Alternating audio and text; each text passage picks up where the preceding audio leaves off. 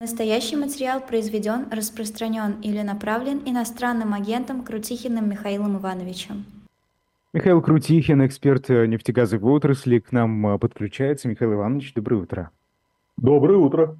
Да, ну что, вновь, вновь, вот мы сейчас говорили с Машей о российских пропагандистах, да, вновь там они что-то мечтают, э, некоторые из них, о том, что Европа замерзнет э, без российского топлива, да, э, посмотрите, вот у них там температура упала, правда, сейчас она плюсовая, вот мы с Машей находимся в Германии. Скажите, ну, на самом-то деле, что, чего ждать Европе, учитывая вот то, что сейчас доступ к российскому топливу действительно поубавилось? Ну, Европа не замерзла и в прошлом году, Европа не, не замерзает сейчас. Никаких надежд, что замерзнет. И вот как говорилось, когда «Газпром» стал уходить из Европы, нажимать на Европу, мол, ребята, замерзнете, у вас там будет экономический коллапс, вы приползете к нам в Москву, снимете все санкции, откажетесь от поддержки Украины, ничего этого не произошло. Да, Европе было трудно, они ну, буквально полтора года мучились от высоких цен на газ. Пришлось переманивать его из Азии, сжиженный природный газ. Э, пришлось строить новые терминалы по приему этого газа, строить э, э, короткие газопроводы через границы участников Евросоюза для того, чтобы перебрасывать газ из одной страны в другую. То есть расходы были очень большие. Но все устаканилось. Во-первых, никакого дефицита в мире газового не наблюдается и дальше на протяжении нескольких лет тоже не ожидается. Больше все будет газа, цены из-за этого расти не будут. И все будет благополучно в этом плане. А что касается заявлений в России, ну, ну что, ну вот э, королевство кривых зеркал. Я всегда говорил, что, вы знаете, э, как к любому заявлению российского государственного чиновника нужно относиться да и пропагандист, нужно относиться как к вранью, пока не будет доказано обратное. Вот э, совершенно свежее заявление. Вице-премьер Александр Новак вдруг э, объявил, что в России только к 30 году э, трудно извлекаемые запасы нефти составят 70%, а вот легко извлекаемые, то есть рентабельные, то, что можно где-то прибыль получить, 30% к 30 году. Хорошо, он, видимо, забыл, что еще в 2017 году и в 2018 году Министерство энергетики э, докладывало о ситуации в нефтяной отрасли на заседании Госдумы. И там было сказано, извините, у нас уже 30% всего вот легко извлекаемой нефти, то есть рентабельная, а 70%. И теперь он говорит, что только к 70-му году это достигнет. Но это вранье, конечно. Достигнет э, вот таких показателей, уже достигли давно, и сейчас э, нефтяные компании российские заняты тем, что они лихорадочно вычерпывают то, что еще можно, ну вот старые промыслы где-то, где уже накачали э, столько воды под землю, что из скважин идет ну, 92-96% воды, а остальное вот там нефть. Вот какие-то капли нефти идут из скважин. И это уже не только на легендарном Самотлоре, где такую ситуацию уже давно создали, а это уже Ханты-Мансийский автономный округ. Это там, где больше 40% российской нефти добывается. Вот какие скважины приходится эксплуатировать. И когда сейчас докладывают в России, что у нас э, вот ежемесячно повышается э, ну, э, длина скважин, которые мы бурим, новые, новые, новые скважины. Стоп, это где вы бурите? Вот на тех самых старых, низкопроизводительных промыслах. То есть дополнительно, чтобы что-то высосать. Вот, вот где бурят эти новые скважины. То есть досасывают остатки. Я думаю, что вот ну, где, насколько хватит ну, ну лет на пять, уж оптимистично можно сказать, хватит вот тех самых рентабельных, легко извлекаемых запасов. А при а каком потом? спросе, подождите, вот на лет на пять хватит кому? Это с учетом какой потребности? Ну, так нефтяники стараются все это выпихнуть за границу. Так. Вот мы видим сейчас, что заявки на прокачку э, нефти по системе транснефти к балтийским портам в декабре очень сильно возросли, чуть не в полтора раза по отношению к ноябрю. Вот срочно нужно куда-то. Ну, на Черном море там штормы, там, ну, или как у Высоцкого, шторма, и, и поэтому там затруднено, затруднено движение танкеров. И поэтому туда несколько ниже прокачка по системе транснефти. Но нефтяники э, хотят сделать вот именно так. Потому что на, на внутреннем рынке им невыгодно реализовывать нефть. Ну, помните, совсем недавно был такой кризис, когда вдруг правительство пригрозило, все, запрещаем экспорт бензина, потому что самим не хватает. Вот дистопливо запрещаем экспорт, потому что на, на уборочную страну сельскохозяйственным работникам не хватает. Вот были уже такие перебои. А смысл тот, что нефтяники хотят выпихнуть эту нефть за границу. А там посмотрим.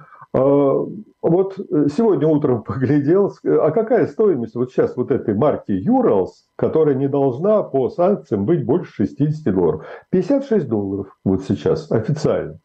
А было, ну, 76-78 долларов вот в этих самых, в тех же самых таблицах, потому что, ну, во-первых, общий уровень цен на нефть в России, в мире очень сильно упал. Вот только вчера где-то на 4 доллара почти обвалилась стоимость э, барреля. И Россия, она не может рассчитывать на то, что она будет получать какие-то дополнительные доходы из-за того, что будет контрабандой пропихивать свою нефть за границу по более высокой цене, чем полагается санкциями. А почему потолок не сработал, Михаил Иванович? Можно ли говорить ну, о том, что это мер он не сработал? Он сработал? сработал. Потому что, ну вот сейчас говорят, все, я, я даже недавно такое вот большое интервью прослушал по немецкому телевидению, где говорилось, все, Россия богатеет на самом деле в результате вот всего, что происходит – а вопреки санкциям. Хорошо, ну, ну да, богатеет. Значит, гляжу э, в статистику, ну, в заголовках в российских, смотрите, мы э, обогнали, э, у нас вот настолько-то, настолько-то увеличилась э, добыча нефти, экспорт нефти. Поглядел, а в том же самом тексте показано, что сократилось. То есть, э, если Россия от э, нефтяные доходы получала ну, где-то 1,6 триллиона рублей в предыдущем месяце. А в ноябре бабах меньше 1 триллиона. То есть 900 с чем-то там миллиардов. А в заголовке рост доходов России, Россия богатеет. Так что вот не надо смотреть на заголовки, а надо смотреть на то, что действительно достается. Дальше это про вот потолок такой... или про объемы? Вот это, это как вот раз про, про потолок. Почему про потолок? Про потолок? Я ага. сейчас объясню. Потому что вот э, гордо и даже, даже злорадно вот э, комментаторы той самой передаче вот э, говорили, вот посмотрите, не удалось, Запад провалился со всеми своими э, замыслами против России, вот эти русофобы, они провалились, и мы тут только богатеть сейчас будем. Каким образом? А схема очень простая была описана. Значит, нефтяная компания, которая продает свою нефть морем, вот там как раз санкции, там потолок как раз есть. Она продает по низкой цене, ниже вот этих 60 долларов потолка, своей дочке, которая, которая зарегистрирована за границей.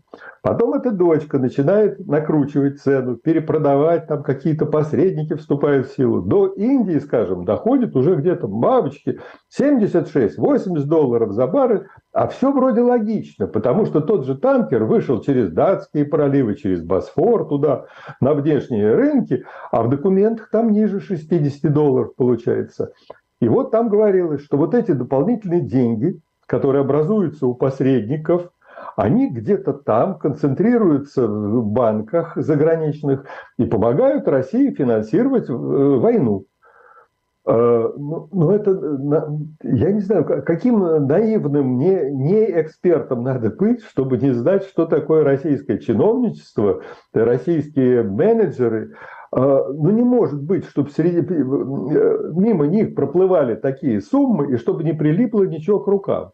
Вот по, по моим расчетам, очень приблизительным, вот из тех денег, которые образуются у посредников дополнительно, дельта, там как ее угодно, там навар, как хотите называйте, там 80% это идет на какие-то чьи-то счета за границей. Дай бог, вот Путину, если 20% я думаю, что еще меньше, идет на контрабанду оружия, боеприпасов и бог знает что, э, чего еще через территории бывших советских республик там, и так далее. Потому что все там... Я разговариваю с э, работниками российской нефтяной отрасли, которые размещены за границей, ну, вот на приемном конце всех этих денег, довольны санкциями страшно. Они говорят, мы так не могли раньше наживаться, как сейчас во время санкций, вот на этой самой дельте, на, на наваре на этом, наживаемся. Mm-hmm. То есть э, злорадствовать по поводу того, что Запад провалился со своими санкциями, я бы не торопился. Э, Михаил Иванович, вам тут э, в чате пишут, э, вы каждый эфир обещаете катастрофу российской нефтянки, они продают на сотни миллиардов газа и нефти. Вот действительно, изначально, первоначальное ожидание, да, когда эти санкции вводились, они не оправдались? Ну, давай, если посмотреть на графики, то когда их ввели 5 декабря на сырую нефть 2022 года их ввели, то сразу на протяжении трех месяцев подряд нефтегазовые доходы России, доходы в федеральный бюджет они обвалились сначала до 48%, 47%, там дошло до 42%. Вот насколько, ну практически наполовину. А сейчас посмотреть, ну они ниже того, что могли бы они быть без этих санкций, ну где-то на 23%.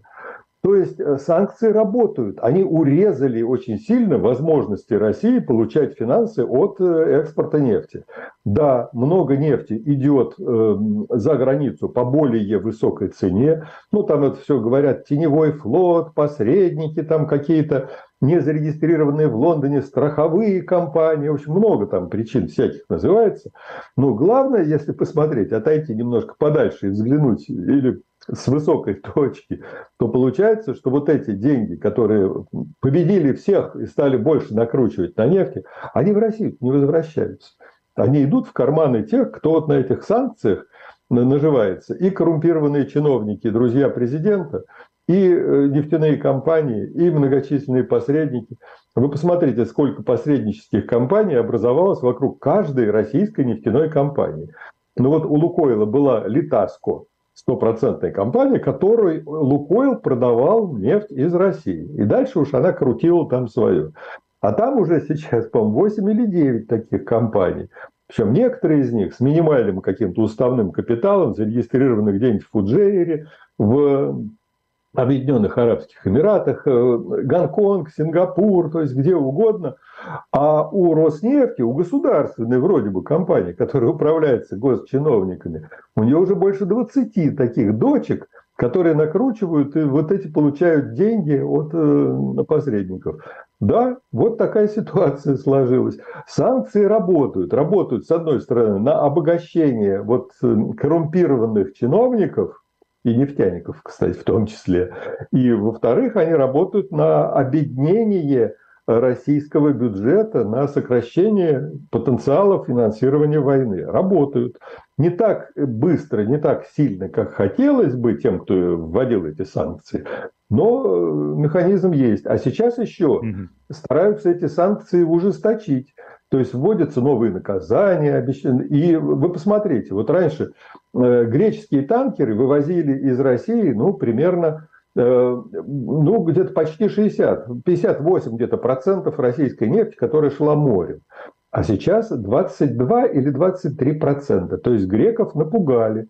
Они ушли из этого бизнеса, чтобы не портить отношения с Соединенными Штатами. А кто То пришел? Самое, я думаю. А Кто пришел? Пришли вот как раз фирмы, которые где-то зарегистрированы, бог знает где, со старыми ржавыми танкерами, а среди владельцев значится как, какой-нибудь Вася Пупкин с уставным капиталом 10 тысяч рублей. И вот и у него вдруг танкер образуется, зарегистрирован, сертифицированный какой-нибудь занюханной компанией из Азии, э, зарегистрированный бог знает где абсолютно. И вот эти Эм, ну, это не российские, а так называемые непонятно чьи компании, вот они сейчас заменили греков. А солидные компании, которые, да, они могут работать, если в документах там э, цена нефти обозначена ниже 60 долларов, они могут, никто им не запрещает работать. Но если выяснится, что эта нефть потом приносит дополнительный доход России, то они очень сильно рискуют попасть под новые вот эти вторичные санкции со стороны и э, Соединенных Штатов Америки. И вот сейчас Великобритания ввела новые механизмы и новый даже аппарат для отслеживания нарушителей санкций. Так что я думаю, все движется к тому, что России будет все труднее и труднее получать доход от экспорта нефти. Михаил Иванович, а вот давайте про газ поговорим, тем более тут э, обсуждается да, в Евросоюзе разрешение всем странам ЕС э, блокировать самостоятельно односторонние поставки газа из России, э, доступ к своим газопроводам и терминалам СПГ. И это ведь такая достаточно актуальная проблема, потому что а, до сих пор есть страны наподобие Австрии и Болгарии, да, которые остаются зависимы от российского газа достаточно сильно. И разговоры давно шли, что вот э, другие страны ЕС хотят запретить доступ к своей инфраструктуре. Насколько это изменит ситуацию? Изменит ли вообще? Ну, Болгария уже два с половиной года не получает ни, ни грамма российского газа. Она пропускает его через свою территорию, потому что построила там газопровод с помощью, кстати, России построила газопровод, который назвала Э, Балканский поток. Это продолжение Газпромовского турецкого потока. И газ по, этому, по этой трубе идет в Венгрию и в Сербию. А, а Болгария, она получает газ, во-первых, из Азербайджана через Турцию, а во-вторых, она получает большие объемы газа, уже теперь большие объемы газа, из Греции, где он, куда он поступает в сжиженном виде и от торговцев из э, Западной Европы. Вот недавно построили еще один маленький газопровод через границу э, Сербии и Болгарии. Ну, он маленький, там 1,8 миллиарда кубометров в год всего мощность. Но если посмотреть, та же самая Сербия, которая теперь может из Болгарии получать и греческий газ, и азербайджанский газ, это фактически они покрыли этим половину возможностей Сербии. А Сербия – это главный клиент, э, вот на нефтен... один из главных клиентов э, «Газпрома». Та же самая Австрия. Она, да, получает где-то 60%, которые нужны ей вот всего газа, она получает из России через украинскую территорию. А сама ведет везде переговоры, как бы ей получать больше газа с западной стороны, из других источников, от трейдеров, которые этим занимаются в Центральной Европе. Э, ну, получая газ с запада, с юга, с севера и так далее, и так далее. То есть все они э, вот, работают в этом направлении. Венгрия стремится получать газ не только из России. Тоже ведутся переговоры, уже даже успешные, как я вижу, переговоры о альтернативных источниках. Но вот то, что сейчас предлагают в Европе, а почему нет? Ради бога, любая страна может запрещать э, никто не вводил никакие санкции против российского газа вообще. Вот то, что сейчас говорят в течение следующего года, Россия поставит в сторону Европы не больше 23 миллиардов кубометров газа, а вспомним, в дальние зарубежье Россия поставляла, ну, примерно 155 миллиардов кубометров, а сейчас 23. То есть э, это что? Это не, не хотят российский газ покупать, да нет, пожалуйста, никто не запрещал до сих пор. А, это Россия ушла с этого рынка. Она закрывала газопроводы, начиная с Финляндии, потом на Балтике, закрыла свои потоки северные еще до того, как взрывы там были, перекрыла, поссорившись с Польшей, хороший, мощный канал поставки газа через Беларусь, Польшу в Германию. Затем сократила все, что только можно было сократить через Украину. И через Турцию у нее идет ну, одна труба на территорию Евросоюза входит мощностью всего 16 миллиардов кубометров. Вот тот самый Балканский поток входит через турецко-болгарскую границу. То есть Россия ушла. А рассуждения ведутся, по-моему, совершенно неграмотные. Ну, чиновники говорят, ой, смотрите, мы тут из России сжиженный природный газ получаем очень много. Э, Испания получает, Португалия, вот там в тех краях очень много. Ну, в Роттердам тоже поступает российский газ с Ямальского полуострова. Ну, да, он был российским, вот тут забывают все, до тех пор, пока он в земле был. Когда его из земли извлек международный консорциум в составе компании «Новотек», французской компании Total Energy и двух китайских компаний. У китайцев там почти 30%. Вот им этот газ подарен. Они не платят в российский бюджет ничего. Вот у них освобождение на 12 лет. И оно еще долго будет, долго будет работать, это освобождение. То есть, когда говорят, вот мы запретим покупку этого сжиженного газа, и российский бюджет начнет страдать, он не будет финансировать войну. А он и так не финансирует войну. Потому что Россия сейчас на этот проект тратит из государственного бюджета больше, чем получает. Но получает она, скажем, от компании Новотек эм, э, э, доход ну, корпоративный, налог на прибыль этой компании – в котором какая-то есть часть от того, что компания работает на Ямале и добывает там вот, и сжижает этот самый газ. И все. От иностранцев вообще ничего не получает. И приходит, скажем, танкер-газовоз в Роттердам, где газ принадлежит китайской компании. И кто может запретить китайцам продавать газ, который им полностью принадлежит и не принес никакого дохода в Россию? А Россия своим правительством, она еще и оплачивает там инфраструктуру, проводку ледокольную этих судов, газовозов, углубление фарватера около терминала, откуда отгружается сжиженный природный газ Ямала, э, порт Сабетта, так называемый, то на свои деньги еще содержит вот этот самый порт. То есть там расходы, там недоходы от экспорта газа.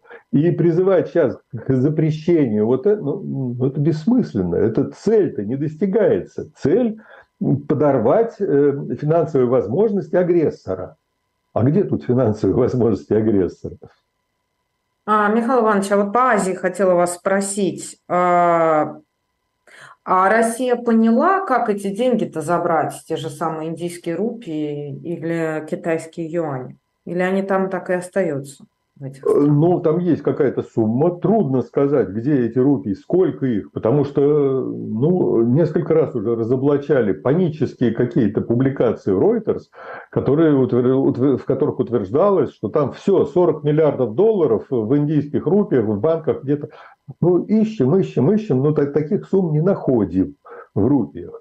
В основном там пытаются все-таки оплатить часть этого в такой твердой валюте, как доллары США, и затем а, очень сильно идет торговля в валюте Объединенных Арабских Эмиратов.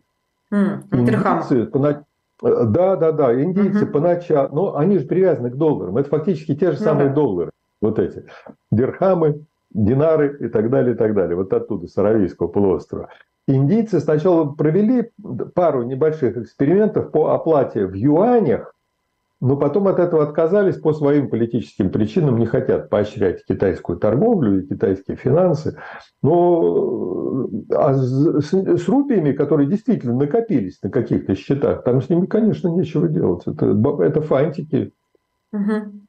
А вот еще, наверное, вопрос по поводу по, по силе Сибири. Были сообщения вчера, по-моему, да, или когда? Ну, на днях, по крайней мере. Китайцы там сильно уже начали руки России выкручивать? Или пока еще сдерживают свои порывы? Да нет, китайцы молчат. Но ну, было две публикации. Сначала одна публикация в какой-то южно-китайской газете, судя по всему, подсунутой «Газпромом» или где-то еще профинансирование «Газпромом», о том, что вот скоро сейчас китайцы дадут согласие на строительство еще одного газопровода из России через Монголию, там все, все пойдет. А потом через пару недель там спохватились, стали проверять, и вышла новая публикация, где говорится, что никаких движений со стороны Китая в сторону принятия российского предложения нет. И вообще вот в планах Китая нет, вот э, на 20 лет смотрим вперед, вот китайские пятилетние планы там и все остальное, там нет этого газа. Если китайцы вдруг каким-то чудом согласятся, уж сколько их на самом высоком уровне, Путин уламывает, уламывает, они отвечают кукишем. А, если вдруг согласятся, это значит будет что? Первое, Россия берет на себя все расходы по строительству этого огромного газопровода через всю Сибирь, через э, Монголию в Китай. А там расходы, ну, мы считали, считали, у нас, когда мы дошли до более чем 100 миллиардов долларов, то мы просто бросили считать, потому что это, это, нам, это здорово подорвет финансовые возможности э, России. Кстати, возможности финансировать войну. А, а потом китайцы выкрутят руки и скажут, извините, вот э, как мы получаем, скажем, вот столько-то денег за газ, который вы по первоначальной силе Сибири нам поставляете, а там смешно, там в три раза меньше, чем цена э, российского газа в Европе, а в некоторые периоды разница была в 10 раз цена, ну 140 долларов в Китае, 1400 долларов в Европе. Вот был такой период который очень красиво отражался в данных китайской таможни. А, вот давайте-ка мы вот опять с большой скидкой будем у вас этот газ покупать, если вообще будем покупать. А, и что, согласятся? Потому что вот первая сила Сибири, она вот из-за низких цен в Китае, из-за огромных расходов, которые до сих пор несет «Газпром» для того, чтобы достроить этот канал. Там же нужно еще до, э, э, до разрабатывать два месторождения Кавыкта и Чаянда в России, там нужно еще ставить новые компрессорные станции, там нужно еще вводить в строй новые технологические линии на газоперерабатывающем заводе в Амурской области. То есть там еще расходов много-много. И постепенно на проектную мощность эта вот первоначальная сила Сибири выйдет к 25 году только. 10 лет продолжалось вот это вот все строительство. А сейчас уже пошли разговоры, что только к 27 году они смогут вывести на проектную мощность вот первую трубу. А что касается новой еще больш, большего трубы, э, ну, это 10-12, 12-15 лет, вот мы mm-hmm. тоже считали. Более у нас не получается меньше сроков, да и тем более она, э, мощность ее будет первоначально заложена 50 миллиардов кубометров в год. Я напомню, что в Европу, в дальние зарубежье 155 миллиардов кубометров в год отправлялось. То есть вот даже эта гигантская, хорошо рекламируемая труба сил Сибири-2, она даже до третьей не дотягивает того, что «Газпром» поставлял до войны в Европу. Да, спасибо ну что ж, большое. Да, будем, будем наблюдать, как говорится. Да, Михаил э, Крутихин, эксперт в нефтегазовой отрасли, был с нами на связи. Спасибо вам большое. Да.